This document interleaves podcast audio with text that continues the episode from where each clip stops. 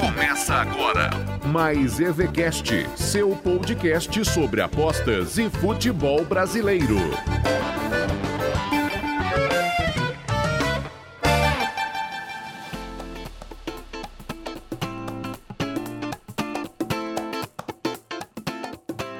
Salve, salve galera, seja muito bem-vindo, seja muito bem-vinda ao Mais EVCast, o episódio número 3 do seu podcast sobre apostas e futebol brasileiro.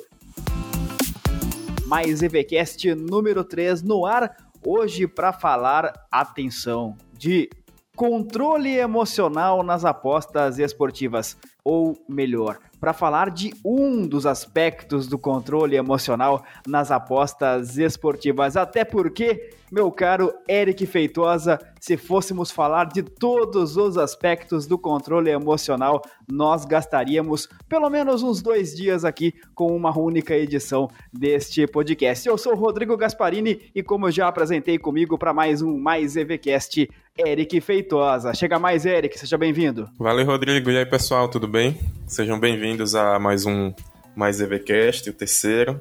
E a gente, aos pouquinhos, vai, vai construindo a nossa história, o nosso programa. Hoje, mais um debate de qualidade, com certeza, para ajudar a comunidade apostadora a entender os segredos das apostas esportivas.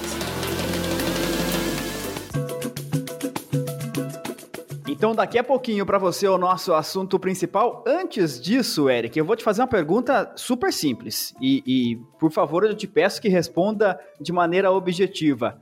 O que é handicap asiático, Eric Feitosa? Eita, será se eu consigo, Rodrigo, fazer, ser tão direto assim?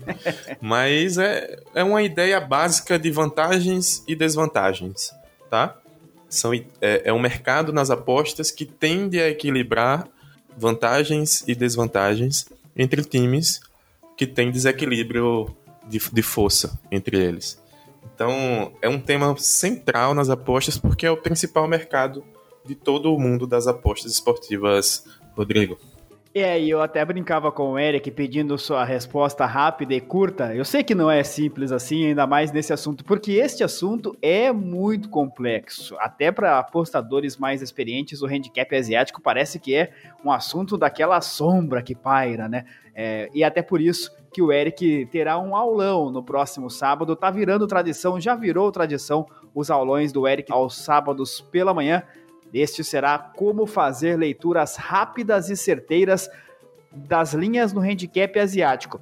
Para que você, nosso ouvinte, tenha uma ideia como o assunto é complexo e merece muito estudo e por isso a sua participação no aulão é muito importante. Aulão gratuito, é bom é, a gente frisar. Esta será a parte 1 do aulão, né, Eric? Porque o assunto ele é bastante profundo. É, eu tive. Eu tinha anunciado que ia ser só uma aula. Aí eu comecei a montar a aula e percebi que não daria o tema, o conteúdo desse tema não daria em apenas uma aula. Eu tive que dividir em duas para poder ensinar com mais calma e o pessoal aprender sem tanta correria. Para galera que quiser se inscrever no aulão, tem o link pro canal do Eric Feitosa no Telegram está aqui na descrição deste episódio do Mais EVCast, no canal do, do Telegram. Aí lá tem o link também pro, pro site do, da webinar, onde dá para fazer toda a inscrição, dá para ler a descrição da aula. Como fazer leituras rápidas e certeiras das linhas no handicap asiático, parte 1 do aulão, sábado de manhã com o Eric Feitosa. O link aqui na descrição deste Mais EVCast. Mais EVCast, o seu podcast sobre apostas e futebol brasileiro. E o Mengão desce com Ronaldinho Gaúcho, lance errado, Rodolfo falhou, Léo Moura roubou, entrou na área, David vai marcar, bateu, perdeu, incrível, incrível, incrível, para, para, eu vou embora. O gol mais feito da história do Engenhão, pra mim da história do campeonato carioca, David sem goleiro, na risca da pequena área, conseguiu perder. A bola bateu na trave. Inacreditável. Eu nunca vi isso na minha vida. Para tudo. Eu vou embora, hein? Eu vou embora. É, e esta narração que você ouviu agora não está aí à toa. nós, como torcedores de futebol, quantas e quantas vezes não nos desesperamos com esse tipo de gol perdido? Seja a favor do nosso time, seja contra o nosso rival. É, e nós, como apostadores, também, quantas e quantas vezes não nos desesperamos com esse tipo de gol perdido? É aquela velha história, você está apostando no over, você está dentro do mercado, stake cheia, a bola sobra na pequena área para o atacante que não erra nunca. E aí ele chuta por cima, chuta na trave, fura, o goleiro defende, o pênalti não entra. E o apostador faz muitas vezes, Eric Feitosa, algo que eu acabei de dizer e que, claro que eu quero ouvir a sua opinião sobre isso, mas que a princípio, eu acho que não é legal, né? Por conta dessa história do controle emocional, que é se desesperar. Esse é o nosso assunto principal do Mais EVQS de hoje. Não é fácil ter controle emocional. O controle emocional passa por muitos aspectos. É, especificamente hoje a gente vai falar de quando o jogo não, não dá certo, quando as coisas simplesmente não andam dentro de campo, ainda que a aposta tenha sido feita de maneira correta. E aí, Eric Feitosa, como agir nessa, nesse tipo de situação? É, é, é um tema bem interessante, né? Porque, no fundo, no fundo, a ideia das apostas esportivas, você não tem o menor controle sobre o que acontece dentro de campo. Né? São 11 jogadores de cada lado e acabou. O seu papel não está ali dentro daquele campo. Seu papel está fora, está dentro do mercado. Então, o que você deve fazer em situações como essa é manter o equilíbrio. Porque possa ter certeza, Rodrigo, que cenários opostos acontecerão. Então, é, tudo que você tudo dá errado, mas a sua aposta acaba sendo vencedora. Assim como pode dar tudo certo e a sua aposta acabar sendo perdedora. Então, diante de um apostador que está equilibrado no cenário, que tem uma taxa de acerto média boa, esse, esse tipo de acontecimento vai sempre passar pela carreira do apostador. E ele tende a se equilibrar no longo prazo com cenários opostos. Então tem que manter a calma, tem que manter o equilíbrio, porque acontece, é futebol. Hã? Então é, não tem, não tem outra, outro conselho que não seja manter o equilíbrio e partir para a próxima como se nada tivesse acontecido. Hã? Tem muito, tem um erro muito comum que é você levar essas frustrações para o futuro. Hã? Então é, já começa errado de ter se frustrado ao excesso, mesmo que tudo caminhasse para uma aposta vencedora, mas não aconteceu. Tá? Você tem que ter um pensamento de longo prazo. O longo prazo não pode ser só retórica. Não pode ser só retórica. O longo prazo ele está presente em pequenas ações do dia a dia de um apostador. E um exemplo disso é, é nesse tipo de, de jogo. Passou, esquece, como se nada tivesse acontecido e continua trabalhando. Então, esse erro de levar frustrações para o futuro pode acarretar, inclusive, em quebras de banca, em, em cenários de tilt, que é quando dá aquele branco e a pessoa começa a fazer um bocado de besteira. Então, todo cuidado é pouco nesse sentido. E a gente fala em não se desesperar, Eric, é, e controle emocional. Aí eu tava me lembrando lá do comecinho da carreira como apostador, quando começava a ouvir esse tipo de coisa, e, imagino que seja algo bem comum para quem está começando quando você ouve: olha, tenha calma, você fez tudo certo. É simplesmente a, a, coisa deu errado ali dentro de campo, isso acontece, daqui a pouco vai dar certo, porque no longo prazo você está fazendo a coisa certa. E eu interpretava isso como eu não posso ter emoção. Controle emocional significa que eu tenho que ver o head acontecer, aquele head doído acontecer com o camarada perdendo o gol lá embaixo da trave, e eu não posso ficar bravo e eu tenho que ver aquele green complicado acontecer e eu não posso ficar feliz.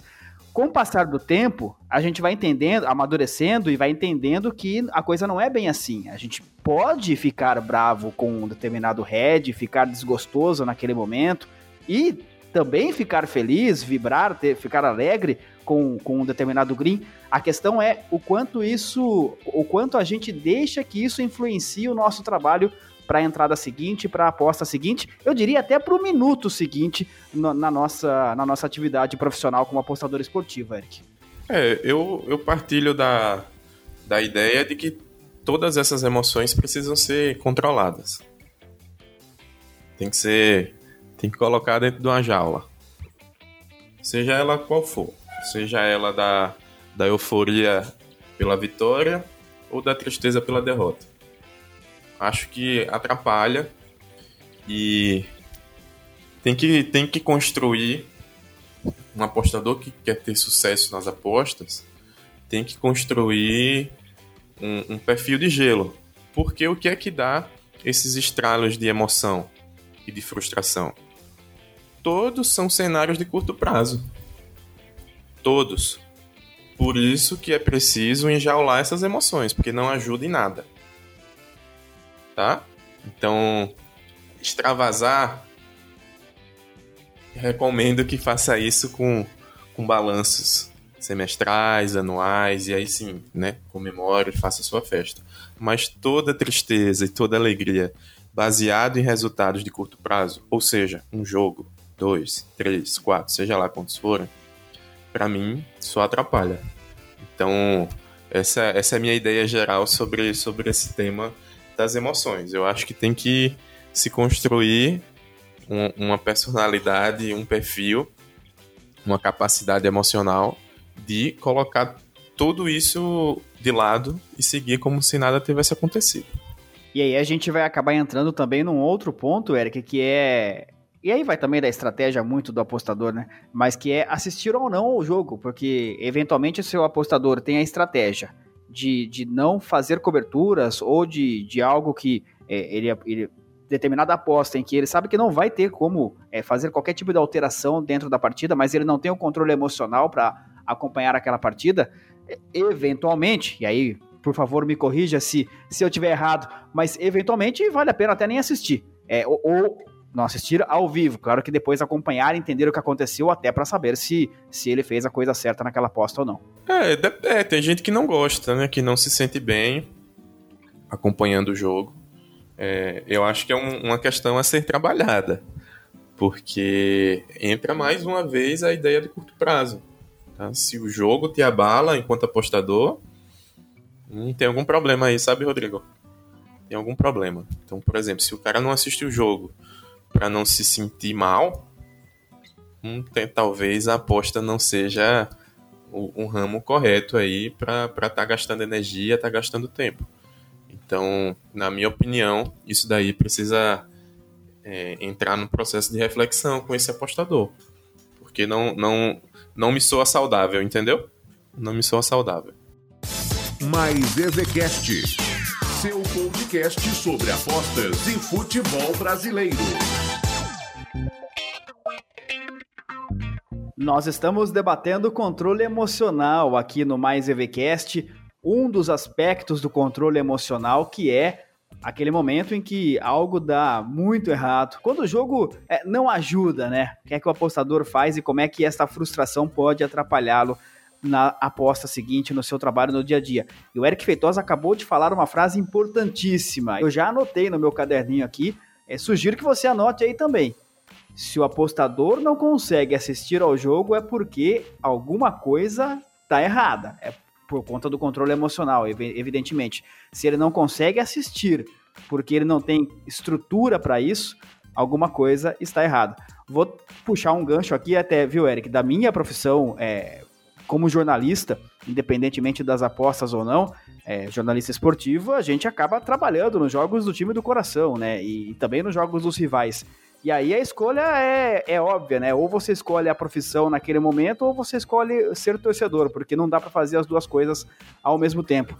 Vale para o jornalista, vale para o árbitro que está em campo, vale para o jogador de futebol que tem eventualmente um time de coração, de, de, de criança, vale para o policial que está ali fazendo a segurança e pode ser muito fanático por aquele time, mas ele tem que fazer o trabalho dele, independentemente do placar do jogo.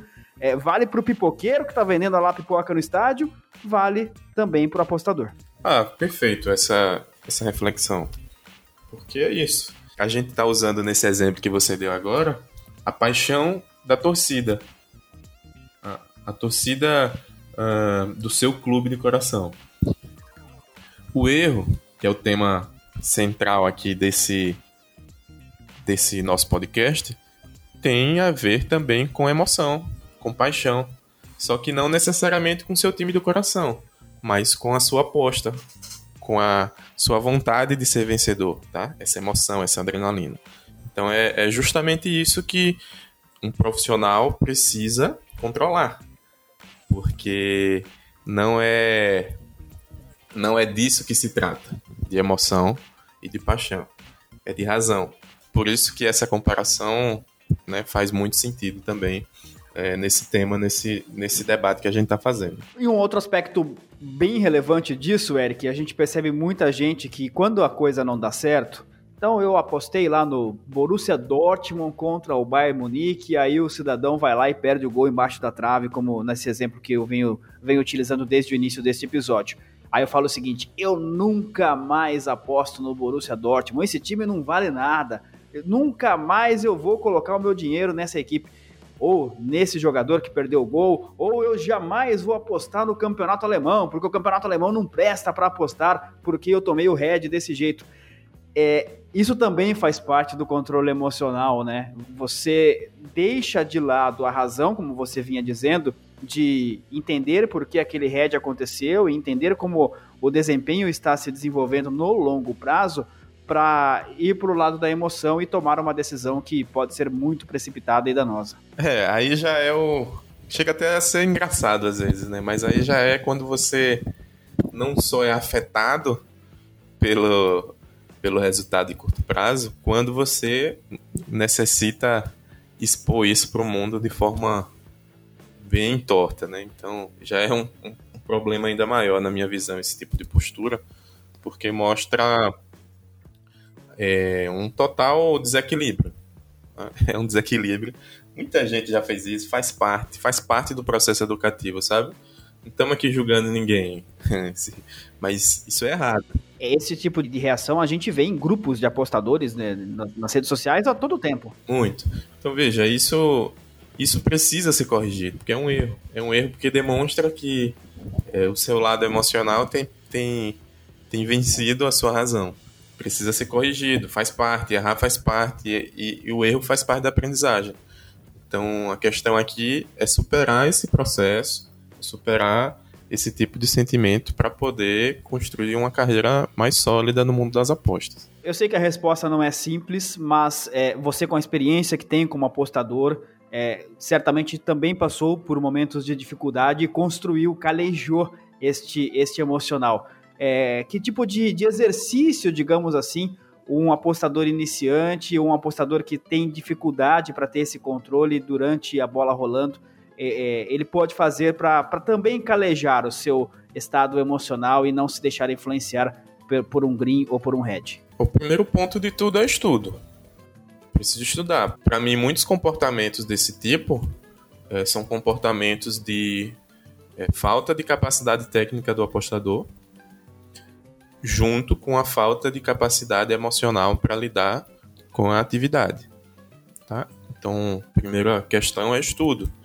Tem que estudar as questões técnicas das apostas e tem que estudar as questões emocionais do comportamento humano. E o segundo ponto que é essencial é prática. Tem que praticar, praticar, praticar, praticar o tempo todo. E um terceiro ponto é autoavaliação. Ninguém vai ficar te cobrando, sabe, Rodrigo?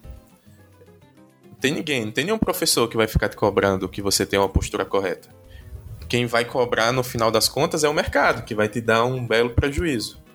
Então, ou você cuida disso, você mesmo cuida e se autocobra, se autoavalia para melhorar, ou ninguém vai fazer isso por você não.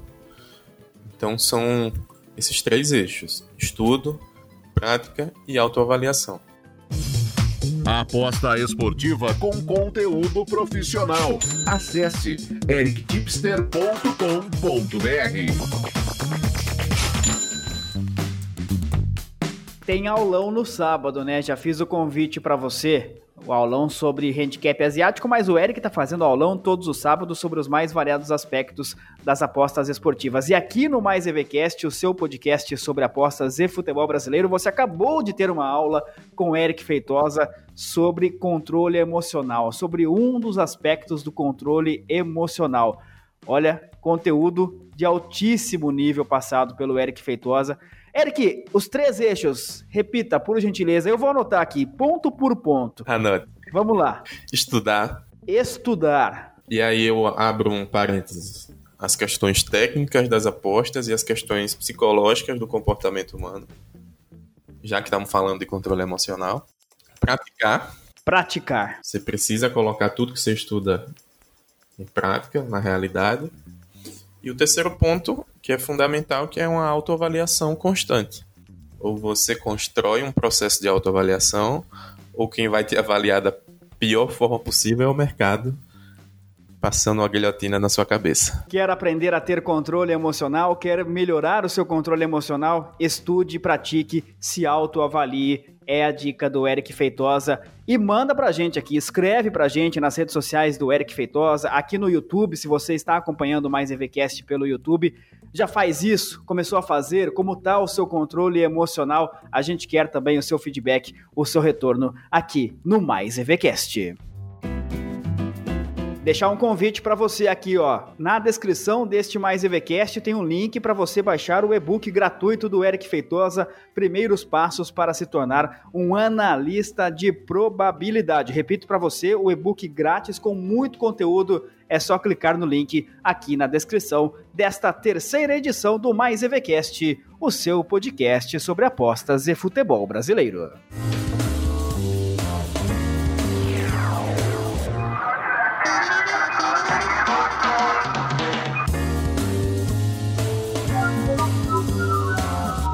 Pergunte ao Eric.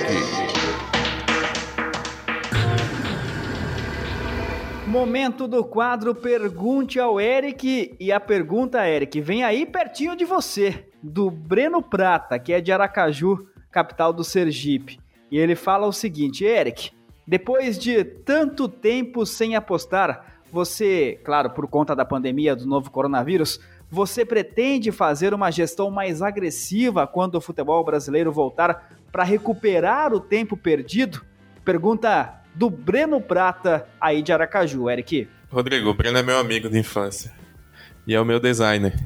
Manda um abraço para ele. Ele aposta também, tanto, a, no, da mesma época que eu, ele, ele aposta também, que eu comecei. Um abraço, Breno. É, veja, Boa pergunta, né? Excelente pergunta. E mais ainda, né? Excelente canal de comunicação do Breno, que veio aqui para o Mais EVCast fazer a pergunta é, é, para que todo mundo possa todo mundo possa compartilhar da resposta. E, e, de fato, Eric, é muito legal essa pergunta, porque acho que será. Eu nem sei qual vai ser a sua resposta, embora eu imagine, mas enfim, vai ser a tendência de muita gente olha, eu fiquei aqui três, quatro meses sem apostar, mas eu tenho, eu tenho um sistema lucrativo, eu tenho um método lucrativo, eu confio, eu tenho amostragem, enfim.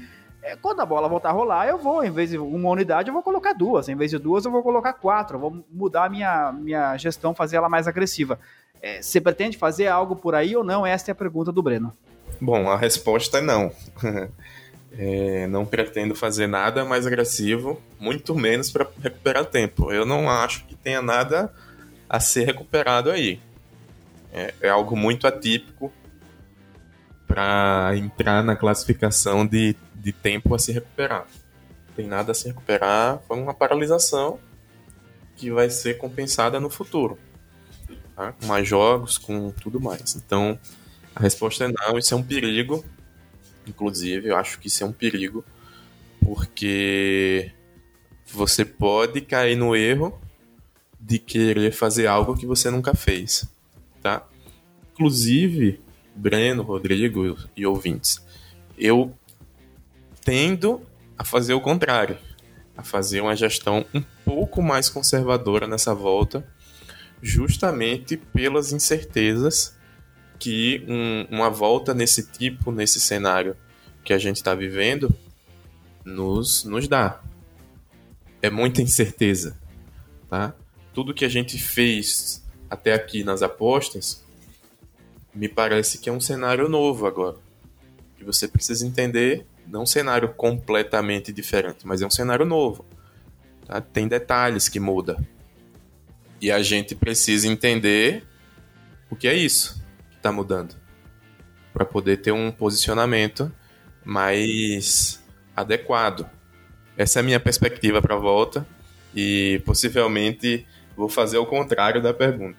É, ao invés de uma gestão mais agressiva, vou fazer uma gestão ainda, ainda mais conservadora para poder ter uma margem maior de proteção diante das incertezas que a gente está vivendo com a volta do futebol.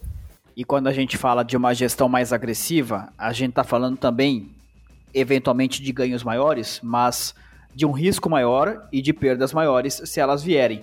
Na semana passada, no nosso Mais EVCast número 2, tivemos a participação do Paulo Barreto, que é mestre em matemática, e eu vou apelar aqui para matemática, fazer uma conta muito simples, Eric. Imagine alguém que tenha uma gestão de banca de 1%, uma, uma banca dividida em 100 unidades, né? A pessoa usa 1% da banca em cada entrada. E na sua pior bad run, ela perdeu 20 unidades ela tomou ali 20 unidades de prejuízo ao longo de um determinado período no seu pior momento como apostador. Se essa bad run se repetir com uma gestão de duas de 2%, por exemplo, se ela dobrar a unidade, esta bad run vai levar 40 unidades, que representariam nesta situação 40%, ou seja, quase metade da banca. Imagina o controle emocional, a situação emocional de alguém nessa, nesse sentido, né? de falar, olha, eu perdi aqui quase metade da minha banca porque eu mudei a minha gestão.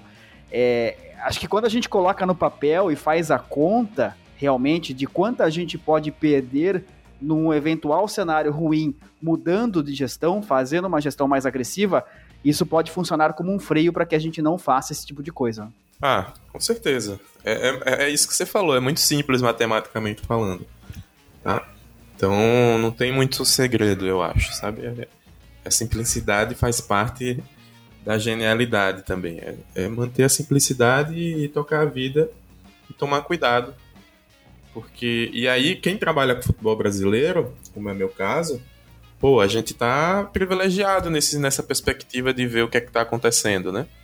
Então a gente tá vendo o cenário do mando de campo, a gente tá vendo o cenário da, das questões físicas, a gente está vendo o cenário das cinco substituições. Tem muita coisa acontecendo na Europa é, que a gente já está podendo acompanhar e se preparar melhor. Mas mesmo assim, ainda prego um cenário de cautela. Siga o Eric Feitosa no Instagram, arroba EricTipster. Este é o Mais EVCast, a edição número 3 do seu podcast sobre apostas e futebol brasileiro. Aquele rápido panorama sobre o futebol nacional, Eric.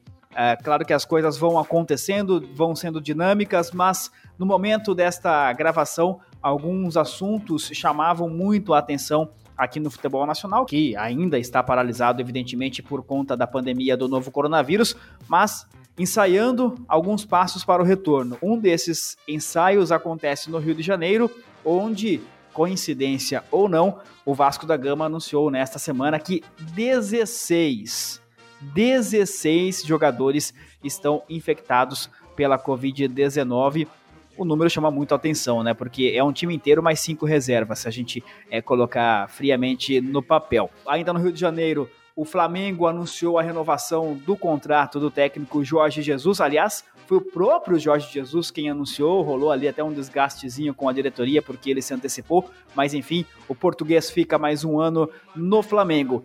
Jogadores infectados no Vasco, jogadores infectados também no Goiás. O clube anunciou que oito funcionários estão com coronavírus. Desses oito funcionários, três são jogadores. Goiânia é outra cidade que está tentando forçar a barra um pouquinho para que o futebol volte à atividade. Futebol que pode voltar à atividade também em São Paulo, tem reunião nos próximos dias na Federação Paulista e o Palmeiras começou a planejar um retorno dos seus atletas. Palmeiras que vem fazendo inclusive seminários virtuais para debater a ciência no futebol e já tem um protocolo de como será o retorno quando ele acontecer saindo de São Paulo, voltando para o Rio de Janeiro. Na verdade, não é nem para o Rio de Janeiro, é para a estrada que liga Minas Gerais ao Rio de Janeiro. Estrada de terra. É, é pela terra que Fred, Fred atacante, ex-cruzeiro, está chegando ao Fluminense. Fred foi contratado e está fazendo a viagem de bicicleta, Eric,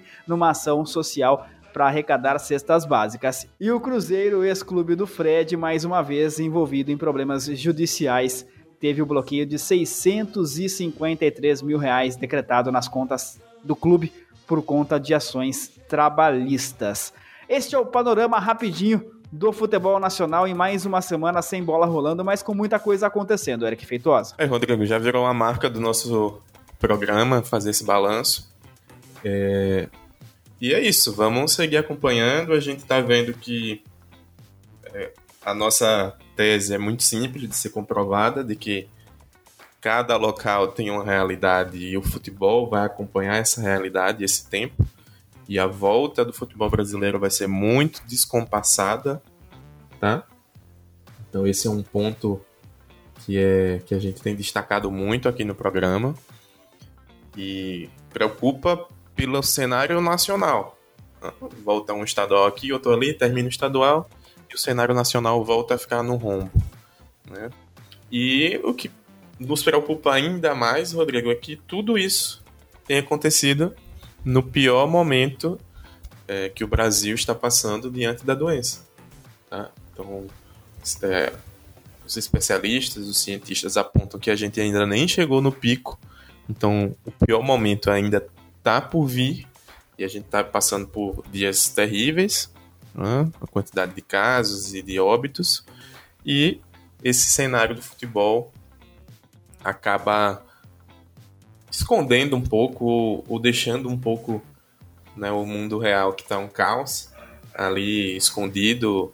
E é isso. E a gente tá nesse, nesse momento muito complexo de, de volta no cenário muito, mas muito, muito negativo para o nosso país em relação ao combate ao coronavírus. Falando do futebol dentro de campo, se é que podemos dizer assim, Eric, duas notícias dessas que a gente falou é, chamam a atenção, queria a sua análise rápida. É, primeiro, o, o peso da renovação de Jorge Jesus será técnico do Flamengo por mais um ano. O Flamengo, evidentemente, vem muito forte para esta temporada. Comece ela quando começar é sensacional o futebol brasileiro, porque o Jorge Jesus trouxe um elemento novo para nós e deve ser melhor ainda para o Flamengo e para os seus torcedores, né? Porque o que esse o que esse homem fez o time render não está no gibi. Então é perspectiva de manutenção de um time vencedor, é perspectiva de evolução de um time vencedor é continuidade de trabalho. E a gente sabe que continuidade no futebol, as chances de sucesso aumentam. Então, uh, é isso. É, é um cenário que aponta ainda mais domínio do time do Flamengo no cenário nacional e sul-americano do futebol.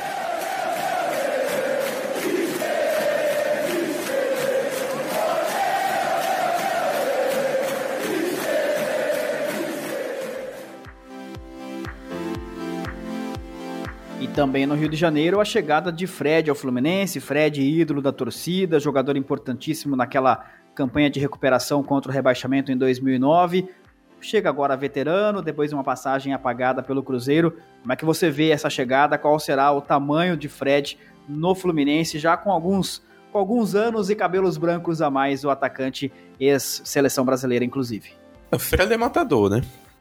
Fred tem o cheirinho do gol. Então, imagino que com esse time bem montado pelo Odaí, que a gente viu até a paralisação, tem condições de se encaixar bem e, e fazer muito gol, viu? Eu vejo com bons olhos. Uh, me parece que tem uma questão emocional muito forte, é óbvio, né? É nítido.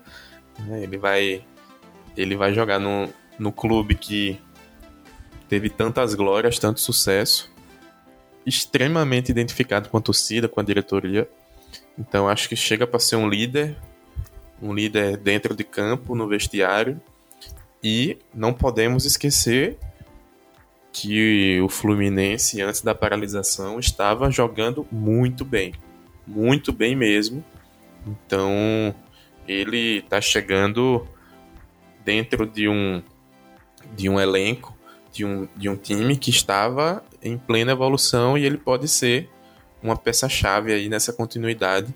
E o Fluminense pode, mesmo diante de todas as dificuldades, fazer um campeonato decente aí e enfim, até beliscar alguma, alguma coisa maior ali no, no G5, G6 e, e passar longe da, da zona de rebaixamento. Eu imagino isso se continuar evoluindo o que estava apresentando até a paralisação. Você imagina o Fluminense montando algum esquema especial, digamos assim, para a escalação do Fred, que por ser veterano talvez não consiga jogar em alto nível todas as partidas, é, você imagina um planejamento do, é, diferente do Fluminense para escalá-lo em determinados jogos? Talvez.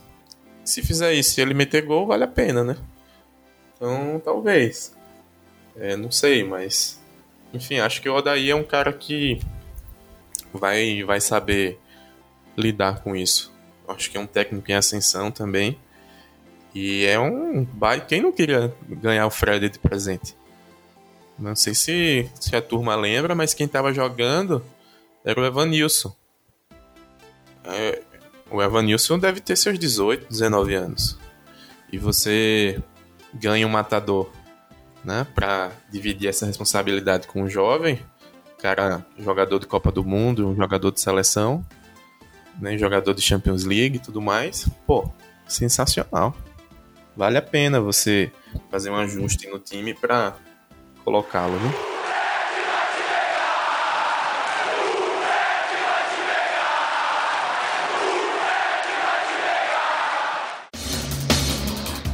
Mais EVCast, o seu podcast sobre apostas e futebol brasileiro.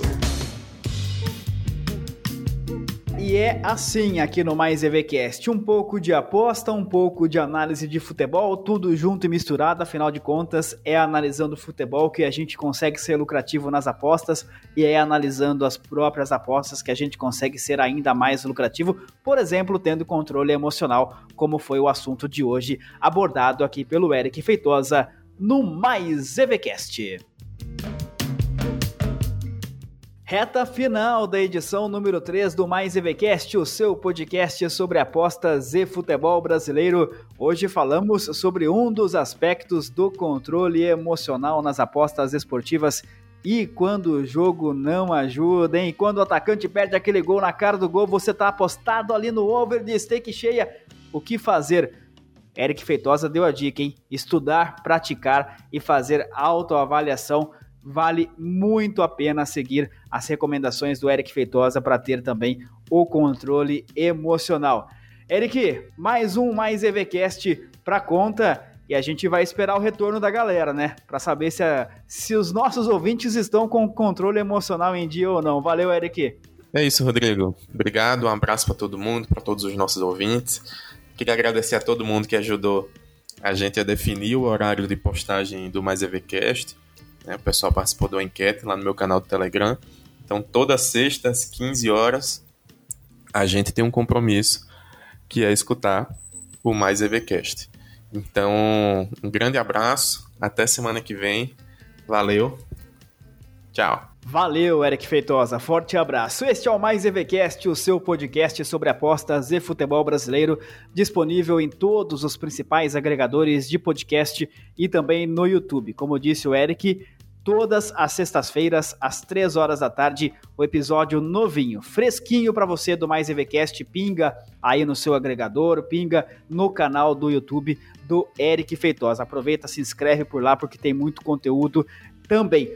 Muito obrigado pela sua audiência, muito obrigado pela sua companhia. A audiência só cresce do Mais EVCast desde o início deste projeto e fica também o nosso pedido. Gostou do conteúdo? Curte, compartilhe, conte aos amigos. O que a gente quer é trazer conteúdo de qualidade e abrir esse debate sobre as apostas e sobre o futebol brasileiro e a sua participação é fundamental para esse nosso crescimento. Vamos todos juntos crescer e fortalecer a comunidade de apostadores esportivos no Brasil. A gente se encontra de novo na semana que vem com mais um Mais EVCast. Um grande abraço. Até lá.